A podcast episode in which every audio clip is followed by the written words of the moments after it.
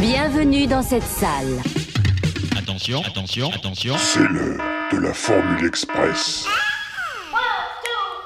Alors il va falloir faire vite. Vite, vite. Ça c'est Allons prêt, non prêt, non prêt, non plus vite Gamin Allez, viens C'est pourri, gamin Salut à toutes et à tous et bienvenue dans cette nouvelle Formule Express de retour à l'écran. Une Formule Express consacrée à l'un des cartons de l'année 1983, se classant quatrième au box-office US de cette année-là. Ce film, c'est l'excellente comédie de John Landis, Un fauteuil pour deux. Attention, pas une simple et banale comédie à gag, mais une brillante comédie sociale, toujours terriblement d'actualité, dans laquelle s'opposent les deux Amériques, celle des pauvres et celle des nantis. Un film qui fustige cette Amérique puritaine au capitalisme décomplexé de l'ère Reagan. C'est également le film qui confirma la naissance d'une nouvelle star du grand écran. Après le succès de 48 heures, celui d'un fauteuil pour deux assoit déjà Eddie Murphy dans le fauteuil des acteurs les plus bankable des années 80. Pour tous ceux qui ne l'ont encore jamais vu, un fauteuil pour deux, ça parle de quoi? D'un côté, Louis Winthorpe, un riche cadre d'entreprise propre sur lui. De l'autre, Billy Ray Valentine, un petit arnaqueur sans le sou. Un jour, ils deviennent l'enjeu d'un pari entre les frères Duke, les patrons particulièrement cupides d'une société de courtage. Après avoir vu leurs vies échanger, les deux hommes vont préparer leur vengeance avec l'aide d'Ophélie, une prostituée au grand cœur. Les Dukes nous ont utilisés comme cobayes pour voir si on pouvait devenir quelqu'un d'autre. Ils ont fait un pari. Les Dukes ont gâché toute mon existence pour un pari. Et pour quelle somme? Un dollar. Je parle affaire, Louis. Ce que je te propose est sérieux. Je te remets en selle, tu retombes sur tes pieds et alors tu me paies. Cash, une somme avec 4 zéros. Donnant, donnant, c'est à prendre ou à laisser et pas question de discuter. C'est clair? Très bien. Je vais leur rendre leur monnaie. Aucun problème.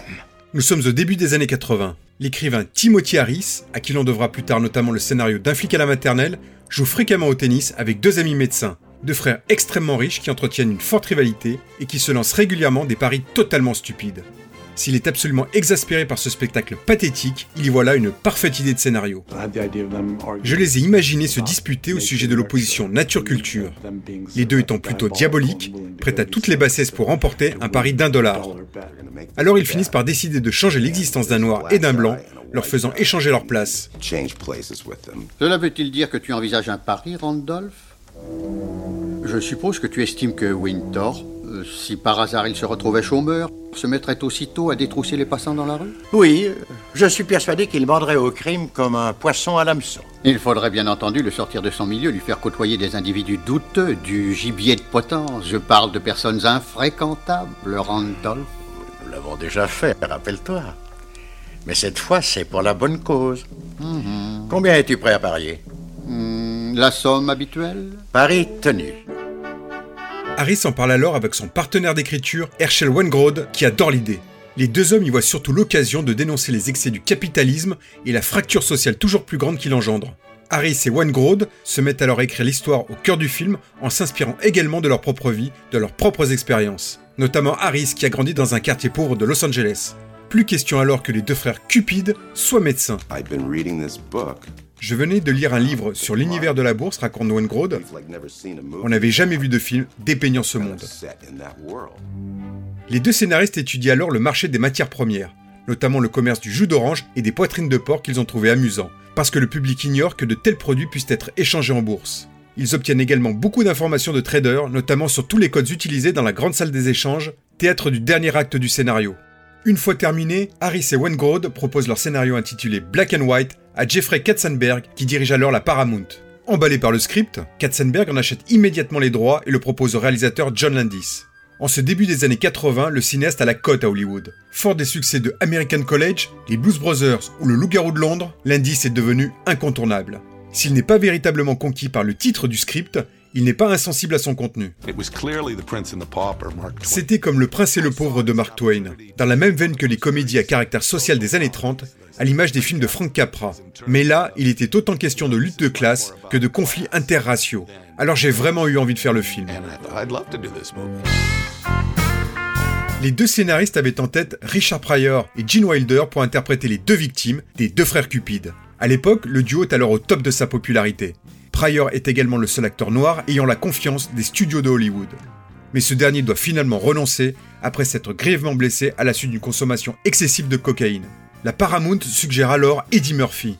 Si le studio n'avait pas été totalement satisfait de la performance de Murphy dans son premier film 48 heures, le succès de ce dernier incita pourtant Paramount à renouer sa confiance envers ce jeune acteur issu du célèbre show télévisé, le Saturday Night Live.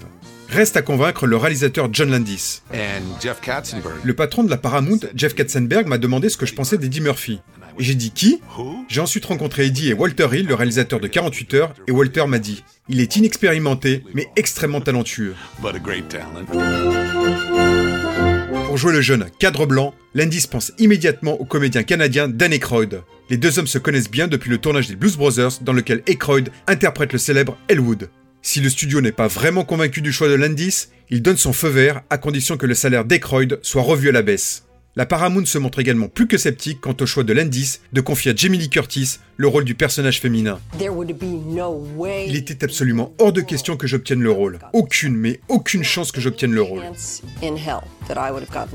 Pourquoi? Parce qu'elle était toujours considérée à l'époque comme une actrice de film d'horreur. Ses rôles mémorables dans les films de John Carpenter, notamment celui de Laurie Strode dans Halloween, lui collent une étiquette difficile voire impossible à décoller. L'indice fait pourtant le forcing et réussit à obtenir gain de cause. Je dois le rôle entièrement à John Landis, qui est allé dire que j'étais drôle et conviendrait parfaitement. C'est grâce à John Landis à 100%.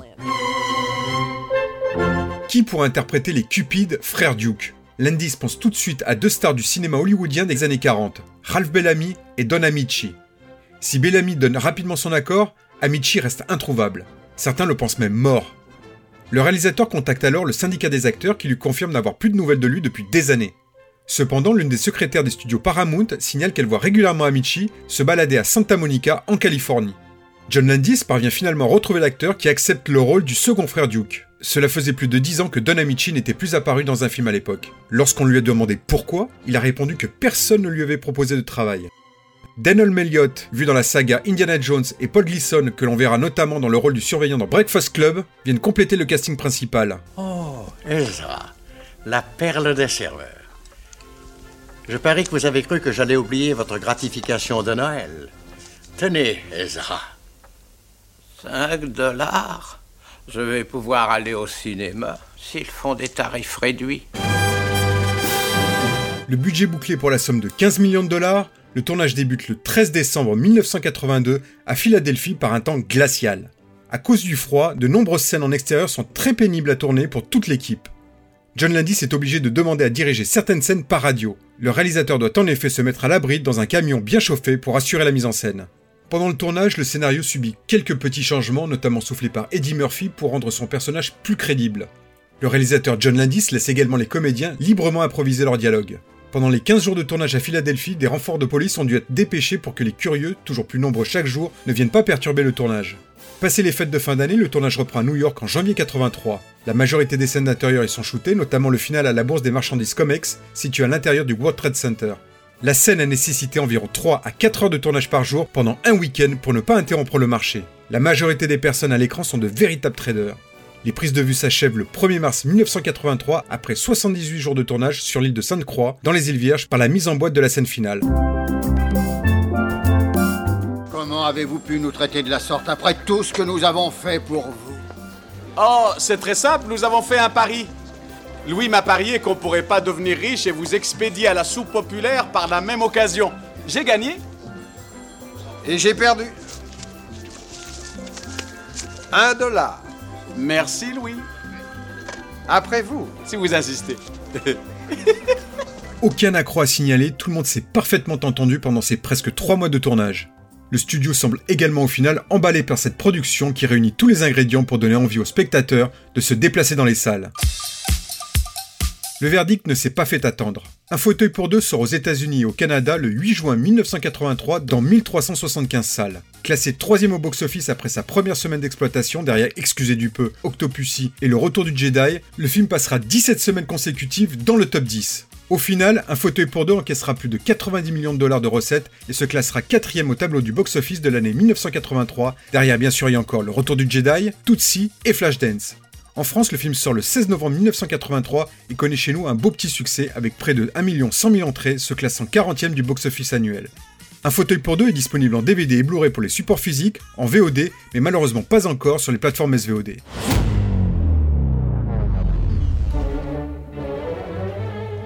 Alors pour continuer à débattre sur ce film, je reçois une nouvelle fois mon camarade Mick. Salut Mick. Hey, salut. Alors encore une fois, parle-nous de ton rapport avec ce film, comment tu l'as découvert?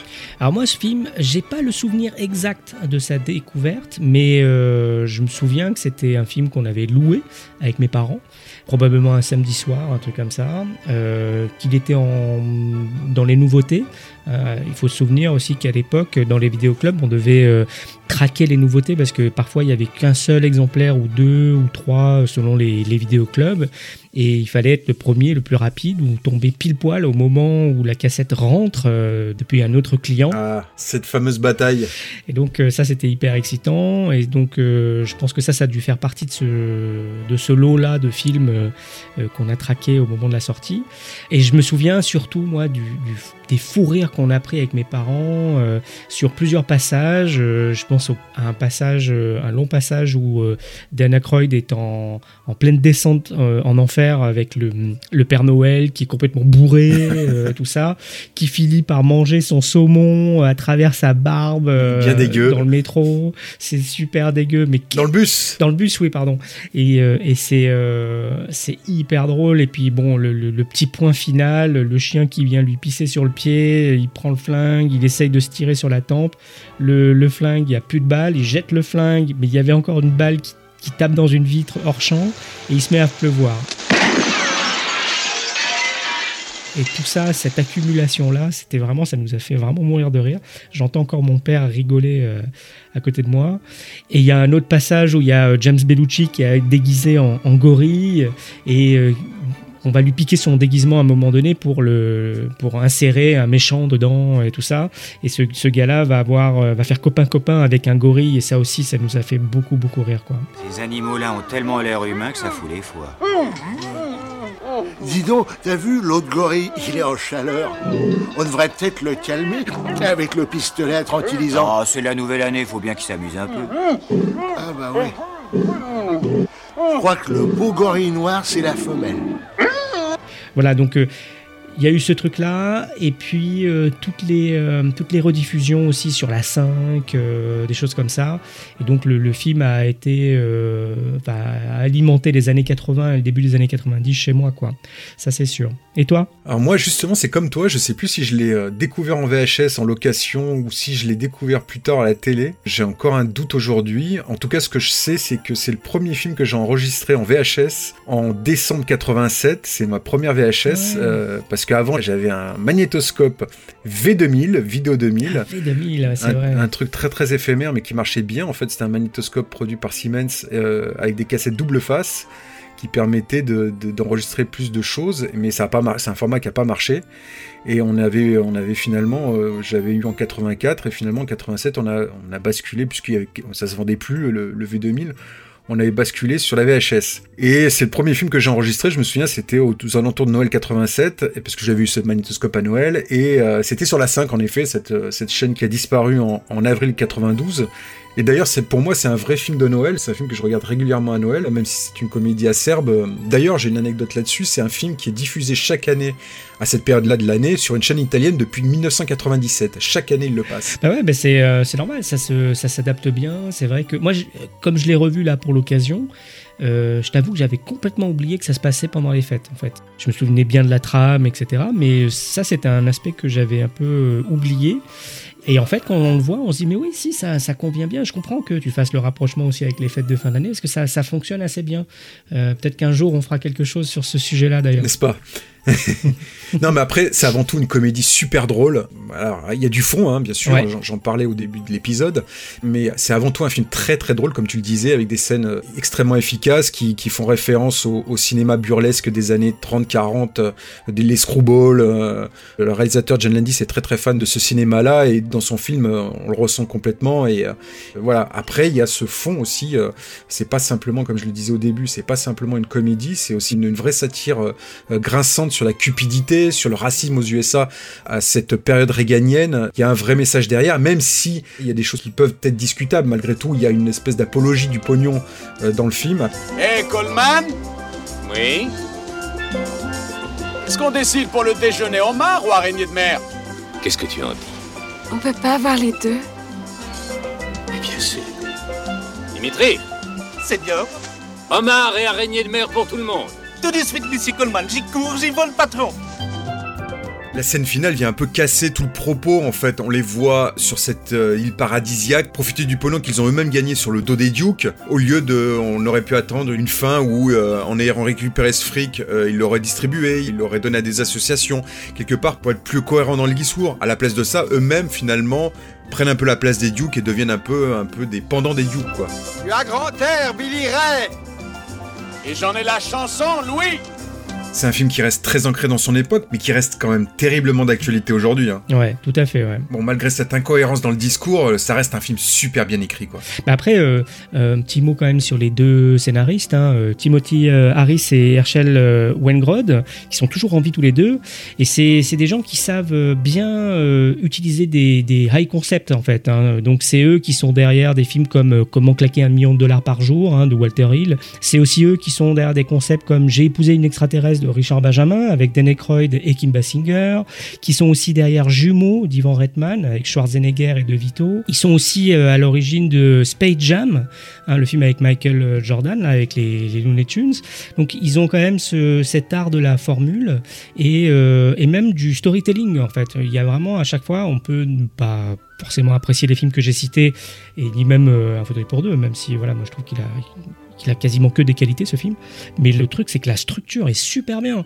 C'est-à-dire que vraiment, la caractérisation des personnages dès le départ, qui paraît un peu mal dégrossi comme ça, vont être hyper efficaces sur, la fin, sur la dernière partie et tout ça, parce qu'on voit bien l'arc des deux personnages, le mélange savoureux de, tous les gags et tous les, rebondissements qu'ils vont avoir, la mise en parallèle des uns contre les autres, etc.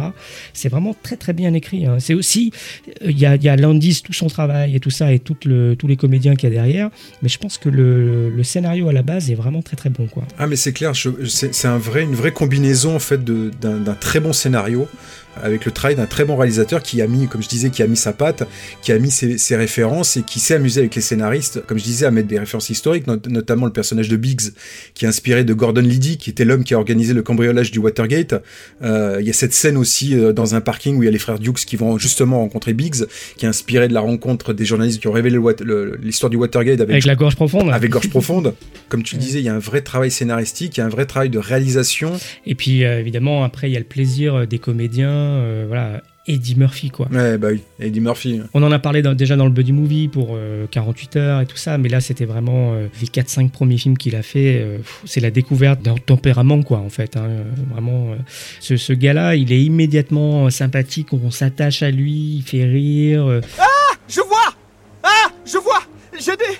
J'ai des jambes Des jambes des, des- Oh merde, c'est un miracle Un double miracle Je marche Merci Jésus ce qui est assez intéressant, parce que comme je l'ai revu là pour l'occasion, ça m'a fait euh, marrer parce qu'en fait je trouve qu'il y a c'est un esprit bon enfant, euh, à la fois euh, le, comique de d'Eddie Murphy, même s'il peut être grossier, c'est vraiment très bon enfant tout le long quoi. Je trouve tous les petits gags, etc. Il y a un petit côté enfantin. En fait, si on regarde les deux personnages, Dan Aykroyd et Eddie Murphy, bah, c'est deux gamins en fait. D'un côté, on a euh, Dan Aykroyd qui est vraiment le, le petit gamin bambin, bien chéri et tout ça. D'ailleurs, on le découvre, il est sur son oreiller, accroché comme ça dans son lit bien douillet. On vient lui servir son petit déj, etc. Et il a des attitudes vraiment de gamin, comme euh, le, le gamin qu'on euh, à l'école qui dit maîtresse, il m'a tapé, etc. C'est exactement comme ça qu'il pointe. et Le lèche-cul, quoi. Voilà, tout ça, bah ouais, un petit peu. Mais c'est exactement comme ça qu'il qu'il est présenté. Et de l'autre côté, il y a exactement le même, euh, la même gaminerie autour du personnage de d'Eddie Murphy, notamment quand il va ramener les billets euh, qu'a laissé tomber euh, Don Amiche pour, pour le piéger. Quoi. En gros, il y a un moment, il, euh, il y a un moment Don Amiche, il, laisse tomber des billets il- pour dire voilà, t'as vu, c'est quand même un voleur et tout ça. Alors en fait, Eddie Murphy les ramène. Il a un petit côté gamin tout content de- d'avoir ramené les billets à, à la bonne personne, d'avoir fait une bonne action. Et c'est ça qui participe participe au côté euh, bon enfant de l'entreprise euh, sur ces petits détails-là. C'est. Euh, c'est ça qui me fait, qui me donne cette impression, quoi. Voilà. Mais en fait, voilà, c'est un- une comédie acerbe, mais pas du tout ironique ou en tout cas pas cynique. Euh, voilà, on est quand même dans l'esprit de Noël et euh, Landis a réussi à, à quand même en faire un film assez léger et, et- et encore une fois parfaitement réussi. Bah après, moi, la, la- la- la petite remarque que je me suis fait, c'est que je trouve que la mise en scène, elle est relativement statique, avec pas mal de plans larges, mais avec des, des effets de cadrage quand même saisissants. Je pense à la farandole de, de flingue quand Murphy se fait arrêter au sol par la, la police, là, euh, Ouais. tout ça. Donc là, c'est assez, c'est un plan assez spectaculaire en fait, hein, euh, avec une, un grand angle, tout ça. Et aussi, euh, donc euh, au Comex, euh, au World Trade Center, il y a des plans larges comme ça, avec plein de figurations. Il y a une manière de cadrer assez spectaculaire, pareil, avec des grands angles fixes, tout ça, qui sont assez chouettes. Je pense que tout ça, c'est à la fois le, goût de, John Landis, mais c'est aussi le, chef opérateur qui est derrière, hein, Robert Painter. Et avec John Landis, il a surtout travaillé sur Le Loup-garou de Londres, et il travaillera après Un fauteuil pour deux sur le monumental clip de Michael Jackson, Thriller, et puis euh, Série noire pour une nuit blanche et euh, Drôle d'espion. Donc c'est quelqu'un euh, qui a un style un peu brut comme ça, un peu brut de décoffrage, mais qui sert bien les films sur lesquels il bosse quoi. Tu parlais d'Eddie Murphy tout à l'heure. Moi, je voudrais souligner la performance de d'Anna Croyd, qui joue parfaitement ce petit cadre blanc coincé et qui va totalement vriller quand il va s'apercevoir qu'il a tout perdu et que les frères Duke se sont foutus de lui, quoi. Naga Naga et Boko, du Cameroun. Tu te souviens de moi? Lionel Joseph. Eh, Lionel Du séminaire africain sur l'éducation culturelle des masses Oui, c'est ça, c'est ça. J'étais directeur des activités sociales au pavillon. Ah, il est c'est l'ancien mon frère. Ah, je me souviens du pavillon. On a bien rigolé tous les deux. Ah, Agüena, Agüena, Agüena. Ah, Agüena, Agüena, Agüena. Cette scène où il est grimé en noir, à l'époque déjà, qui a fait un peu flipper le studio parce que ils avaient peur des réactions du public par rapport au fait qu'il fasse un blackface. Et finalement, à l'époque, alors je suis pas sûr qu'aujourd'hui ça serait la- les réactions seraient les mêmes, mais à l'époque, pendant les projections tests, les gens n'ont pas tiqué, donc euh, donc ils ont laissé ça. C'est vrai que le studio aussi euh, commençait à tiquer. L'indice a dit non, mais c'est que du gag. Voilà, je suis pas sûr qu'aujourd'hui cette explication-là passerait de la même façon. Mm, Non, je pense pas. Ouais. Puis a- on en a pas parlé, mais il y a Jimmy Lee Curtis aussi. Voilà, on la connaissait à l'époque, en tout cas que dans des films d'horreur, les films de Carpenter euh, ou Le Monstre du Train. Enfin, en tout cas, elle était euh, cataloguée Scream Queen. Et euh, dedans, voilà, elle, fait une super performance. Euh, En effet, elle est très drôle, notamment également dans, toujours dans cette scène du train où elle, débarque en costume traditionnel allemand en ayant un accent cette fois suédois. On, pour- on pourrait se dire mais c'est pas c'est pas normal. C'est en effet pas normal parce qu'elle devait jouer avec un accent allemand. Et puis en fait, en, arrivant le- sur le jour du tournage avec avec ce costume allemand, elle dit mais je sais pas faire l'accent allemand. Enfin, elle n'y arrivait pas en tout cas. Et donc l'indice lui dit euh, mais qu'est-ce que tu connais comme accent le, fr- euh, Tu connais l'accent français? Ah non, je sais pas le faire. Je peux te faire l'accent suédois. Bon bah vas-y, fais l'accent suédois, mais avec le costume allemand, ouais, mais c'est pas grave. Et en fait, ça, ça amène au délire. Ils ont d'ailleurs intégré cette, cette contradiction dans les dialogues et ça fonctionne. Et voilà, et, et elle, elle le joue très bien. Elle est, elle est extrêmement marrante et euh, voilà, c'est c'est un peu le film qu'il a réellement révélé au grand public. Voyons un peu, laissez-moi deviner, vous êtes autrichienne, n'est-ce pas? Raison Non, je suis Inga, je suis suédoise. Suédoise? Mais vous êtes habillée en, en tyrolienne. Ya, oui, en tyrolienne désuète. Puis bon, un- juste un mot sur les deux vieux frères euh, Cupid, Ralph Bellamy et Don Amici, qui sont parfaits en fait. Euh, Enfin, je les trouve ex- ex- excellents et extrêmement marrants aussi. Ah ouais. Et euh, d'ailleurs, j'ai une autre anecdote sur Don Amici. euh, J'en parlais plus tôt, euh, le fait qu'il avait plus tourné depuis des années. Et c'était quelqu'un de très très pieux et très très. euh, il détestait les jurons. Et dans la dernière scène du film, en fait, euh, il dit un juron dans la salle des, des échanges dans le COMEX. Et en fait, jusqu'au dernier moment, il a dit non, je ne fais pas cette scène. Je ne veux pas faire cette scène. Je ne dirai pas ce juron. Je ne peux pas. C'est contre mes principes. Et puis, à force de négociation avec Landis, euh, il a réussi à le convaincre, mais il a dit je ne la ferai qu'une fois. Et en fait, il n'y a qu'une seule prise, et c'est la prise qu'on voit dans le film. C'est une honte et un scandale. Je demande et j'exige une enquête. Personne ne peut vendre nos charges. Avez-vous oublié qu'il y a un joke à la bourse depuis sa fondation? Nous avons fondé cette bourse. Elle est à nous. Elle appartient au joke. Mortimer, votre frère n'est pas bien, nous devrions appeler une ambulance. Mon frère s'emmerde. Et ben justement, on parlait des, des- des costumes de Jamie Lee Curtis. euh, les, les costumes aussi, euh, c'est intéressant chez John Landis parce que en fait, la plupart du temps, ils sont faits par euh, sa compagne en fait, hein, Deborah Nadoulman, qui est une, une grande costumière en fait. hein. C'est elle qui est derrière les, les costumes des Aventuriers de l'Arche perdue de 1941 de Spielberg. Et puis elle a fait euh, quasiment tous les tous les Landis, hein, American College, Blues Brothers, euh, Le Loup-garou de Londres, etc. Y compris les clips Thriller et Black or White, encore une fois, de Michael Jackson, parce que c'est vraiment Landis qui les a fait. Et puis aujourd'hui, elle écrit pas mal de livres sur les costumes, sur le costume design, etc. Moi, j'en ai deux euh, à la maison. Et en tout cas, euh, c'est une collaboratrice euh, hyper intéressante, et notamment sur ce film-là, parce qu'en fait, le, costume dans, Un fauteuil pour deux, il y a une recherche de texture hyper intéressante tout le long du film, sur tous les personnages. Il y a cette opposition comme ça des riches et des pauvres, avec des différences de texture et des matériaux, etc. utilisés, et c'est vraiment très réussi. Pense grand, pense positivement. Ne montre jamais de signe de faiblesse, hein, et plonge tes crocs dans la jugulaire. Achète bas, vends haut. Oui. La peur, c'est l'autre qui doit l'éprouver. Absolument. Rien de ce que tu as jamais pu voir ne t'a préparé à l'épouvantable carnage auquel tu vas bientôt assister. La Coupe du Monde et les barricades à côté de ça ne sont que des enfantillages. Absolument. À la bourse, la devise est tu ou sois tué. Oui. Tu n'as pas d'amis et tu n'en auras jamais et tu ne fais pas de prisonnier. Pas de prisonnier. 11 heures, tu ramasses un million de dollars sur le blé. 11h10, boum, tes gosses arrêtent leurs études, on reprend ta voiture et tu te retrouves à la On doit les tuer, ces encul. On va les tuer Et Eh bien voilà, je pense qu'on a fait le tour d'un fauteuil pour deux. J'espère qu'on vous a donné envie de le voir ou de le revoir. Merci Mick d'être venu participer à cet épisode. Bah ouais, c'était super. Salut C'était donc Max et Mick. On vous donne rendez-vous très bientôt pour une nouvelle Formule Express. En attendant, tous nos épisodes sont toujours disponibles sur notre site, sur YouTube et sur les meilleures plateformes de podcast et de streaming musical. Moi, si je devais résumer ma vie aujourd'hui euh, avec vous, je dirais que c'est d'abord des rencontres. C'est vrai que je ne vis que pour le cinéma. Pour être aimé, il faut être aimable. Vous voulez un chocolat? C'était pas ma guerre Back and full force. Quelle est votre devise Je m'appelle Bond. James Bond. Vous délirez totalement là. C'est ça qui permet de voyager à travers le temps. La vie a plus d'imagination que nous. J'espère que je ne vous apprends rien. Vous êtes un mélancolique. Mélancolique, mon cul.